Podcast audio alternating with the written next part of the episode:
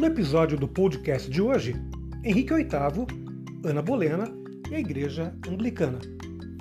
Como todos sabem, Henrique VIII foi rei da Inglaterra e o criador da Igreja Anglicana.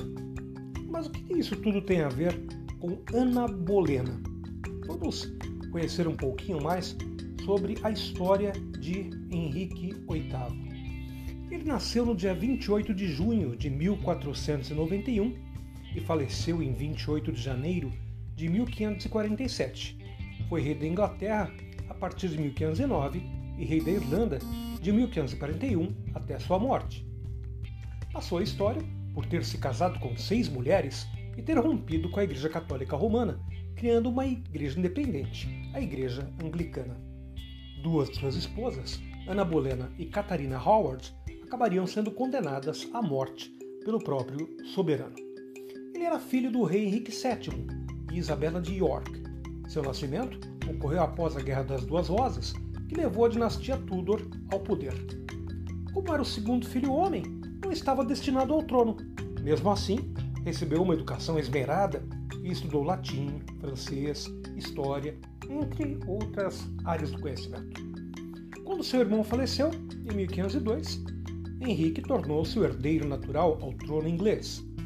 Quando seu pai faleceu, ele foi coroado rei aos 18 anos de idade em 1509.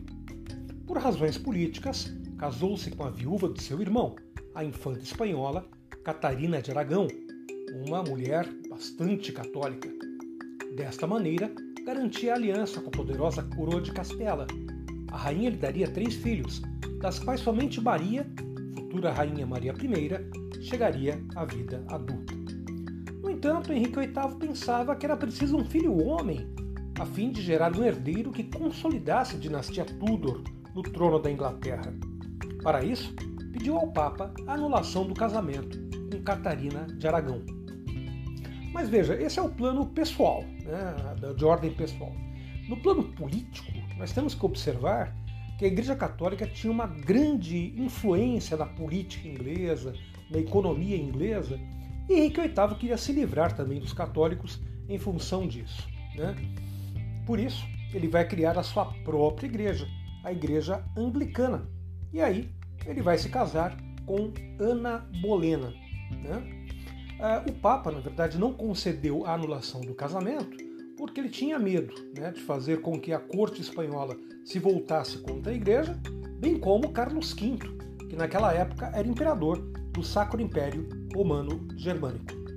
Bom, dessa forma, em função disso, Henrique VIII declara a Igreja Católica expulsa da Inglaterra e o Papa não mais o chefe religioso dos ingleses. No entanto, a segunda esposa de Henrique VIII, Ana Bolena, perderia dois filhos homens, razão suficiente para que o rei a rejeitasse. Novamente, o rei se é, tem uma se convence da ideia de que deve ter sim um filho homem e acusa Ana Bolena de adultério. Ela então seria presa no dia 2 de maio de 1536 na Torre de Londres né? e depois seria condenada à morte por decapitação em 1536, deixando o rei livre para se casar mais uma vez. Como nós sabemos, Henrique VIII é sucedido por Elizabeth I, que vai consolidar a igreja anglicana na Inglaterra né? e também dar muito incentivo, incentivo aos piratas, né?